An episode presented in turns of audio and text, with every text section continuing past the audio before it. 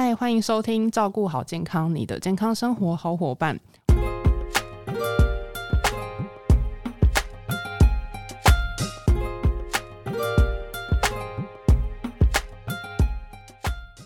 我是 Kelly，本周照顾好健康，很高兴邀请到优活原力研发长 Ann，要和大家一起聊一聊关于每个人都一定会遇到的初老问题。我们先欢迎 Ann。各位听众朋友，大家好，我是 Ann。相信大家呢对“初老”一词一定不会陌生吧？那 M 猜猜看，所谓“初老”的定义上的年龄大概是几岁？哦，这个我不用猜呀，因为我现在就面临这个初老的一个状况，我想大概就是四十岁上下吧。哎，对，没错。其实“初老”一词呢是日本一个叫广慈院的词典，呃，它的定义的初老是四十岁左右，体力的巅峰已消逝，然后必要就是开始留意身体各方面的健康问题。但广义上呢提到初老是感受到自己真的不再年轻了。那到底怎么样证明自己真的不年轻了呢？我们有请 M 让我们讲述一下就是初老的一些症状。其实初老后，大概分两个部分来讲，一个就是生理性的，呃，其实女性啊，在荷尔蒙的这个分泌啊，在三十岁左右是达到巅峰，那之后呢，就会慢慢的往下降。所以呢，我们大概三十五岁以后到四十岁左右，哦，因为女性荷尔蒙的下降，所以呢，就开始可能会有一些记忆力比较忘东忘西啦，或者是呃比较浅眠呐，呃比较没有办法熟睡，哈，或者是说因为熬夜的关系，隔天会特别的累，好，这是属于生理性的。那再来就是可能呃，目前年轻人呃在流行的东西我们比较跟不上哦，所以有些呃流行用语啊，我可能也听不懂啊。那有时候也看不懂一些那种火星文之类的。我相信这个应该都是初老的一个状况。那除了就是上述说的那一些啊，是不是还有跟就是更多跟自身健健康相关的初老的一些症状？比如说呃，会不会是皮肤不再光泽这一些呢？对，其实我不太愿意一直讲我自己，但是。就是我自己现在发生的状况，就是说，在这个皮肤上面的这个滋润度、光滑度，可能哎，以前年轻的时候，二十几岁可能会觉得呃保湿度是非常够的，其实也不太需要很多的保养品。可是呢，呃，四十岁我个人啦，四十岁之后呢，我就发觉哎，好像比较干燥，皮肤比较干燥，那可能比较呃需要一些比较进阶版的，比如说像精华液呀等等。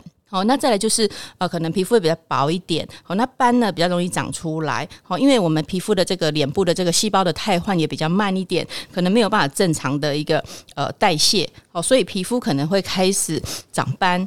哦，那因为干燥呢，也会产生一些细纹。好，那还有就呃，就是说长期，比如说我们在工作上长期都坐着，所以我们可能的下盘呢就会比较稳一点。好，就是俗称的这个西洋梨的一个身材。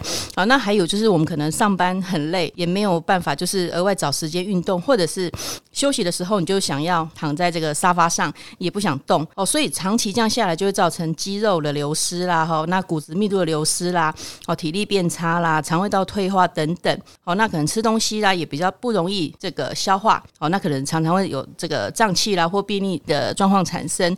那这些呢，都是我们人体呢自然的这个老化的现象。哇，听 N 这样说哦，真的是有命中我几点的坏习惯。其实这些是我自己发生的哦，真的。那我真的觉得，就是现在就是听众朋友，就如果听到以上的恶习的部分，其实要去改善一下，不然就是其实到时候面临初老的话，要去改善这样的状况，其实是蛮难的。那怎么样说？除了就是呃，自身体态要注意美容保养坏。那其实营养素的部分的话，是不是有呃，哎，你这边可以有建议说，可以针对初老的症状去做一个呃规划或是一些改善的？嗯，好的。其实我刚刚讲的就是生理性的变化嘛，哈，不管是荷尔蒙的关系、代谢变慢的关系，还是我们自身就是减少了一些运动，好，新陈代谢也变低。那但是呢，还好本身我学营养哦，所以我认为就是说，虽然我有懒得动的时候，或者是没有办法这个抵抗这个身体的自然的老化，但是我可以透过一些营养素的补充，好，来让我的身体机能呢，在老化的过程当中呢，缓慢一点。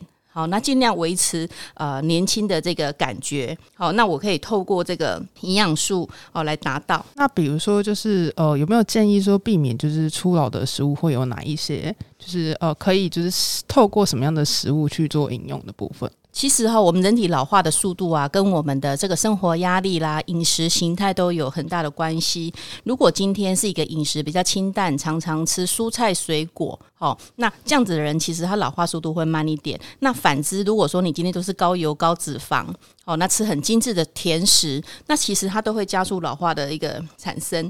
好，那我这边呢，就是举一个简单的例子，其实香蕉是一个蛮好的东西，因为香蕉是富有这个色氨酸，它除了可以增进我们的脑力。体力像运动员嘛，哈，我们就常听到就是说，运动员他在这个运动过后呢，他可以吃一只香蕉来补充他的热量。其实还有一个笑话，就是说以前我们都会讲说，失恋的人呐，我们叫他吃香蕉皮。啊，我不晓得凯莉有没有听过，还是我们比较老的这个？这个我真没听过，还蛮新奇的一个说法。真的，可能老一点、老一辈的有听过，就是吃香蕉皮。其实这个是是正确的，因为香蕉皮本身呢，它也是含有这个色氨酸，就是我们刚讲的快乐素。生吃吗？还是要经对对，但是不会有人这样吃嘛。嗯，对，所以只是说老一辈的会会用这样子的方式，是事实上它是有根据的。好，那除了这个呃香蕉以外呢，那像比如说像这个南瓜啦、牛奶。奶啦，哦，在这个睡睡前啊，喝一杯牛奶，温牛奶，其实它可以帮助睡眠、稳定神经哦。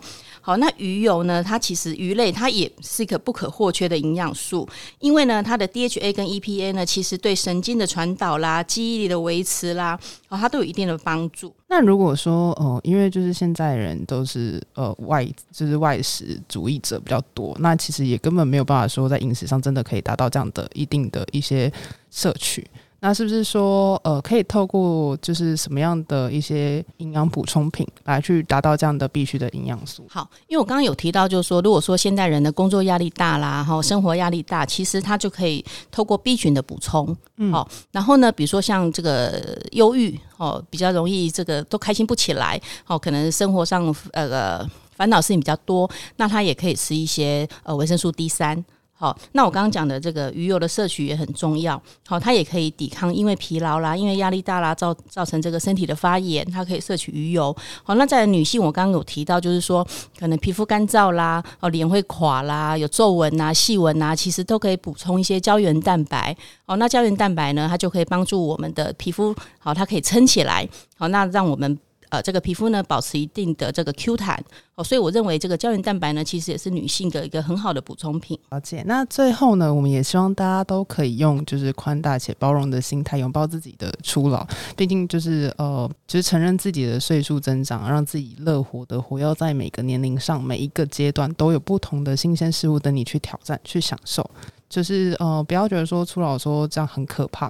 生活的每一段时光都是在绽放，证明你活着的每一刻。活在当下，不要承认自己老化，不要觉得自己是被老追逐的人生，而是享受着迎接人生每一个年龄的阶段。